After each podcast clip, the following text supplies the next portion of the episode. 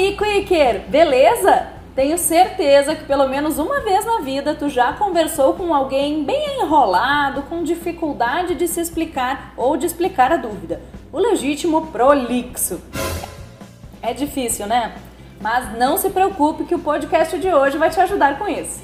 Tu já me conhece, eu sou Raquel Vieira, fonoaudióloga da Suporte Fonoaudiologia e lógico, mais um momento Quick Fono!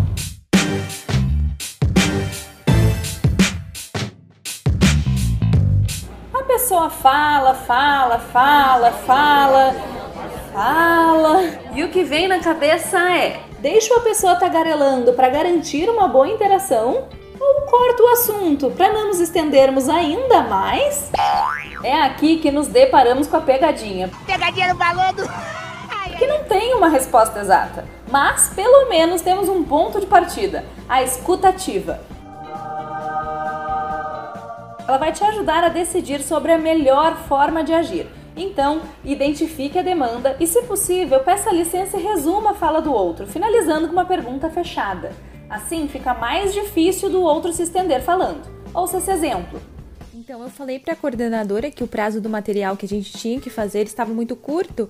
É, eu estava checando os dados da planilha e ela veio e pediu outra demanda, que era para entregar no mesmo dia. Daí eu encontrei o Kleber no corredor e comentei com ele que eu ia falar com ela para a gente pedir outro prazo. E Kátia, me desculpa te interromper, mas só para que eu me organize, para quando ficou o nosso prazo mesmo? amanhã.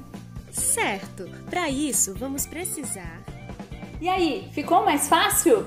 Outro ponto que pode te ajudar é sutilmente inserir em alguns momentos uma modulação descendente na fala, que de forma indireta dá uma carinha de fim, como no final da leitura de uma história ou de uma frase, como no clássico final e viveram felizes para sempre.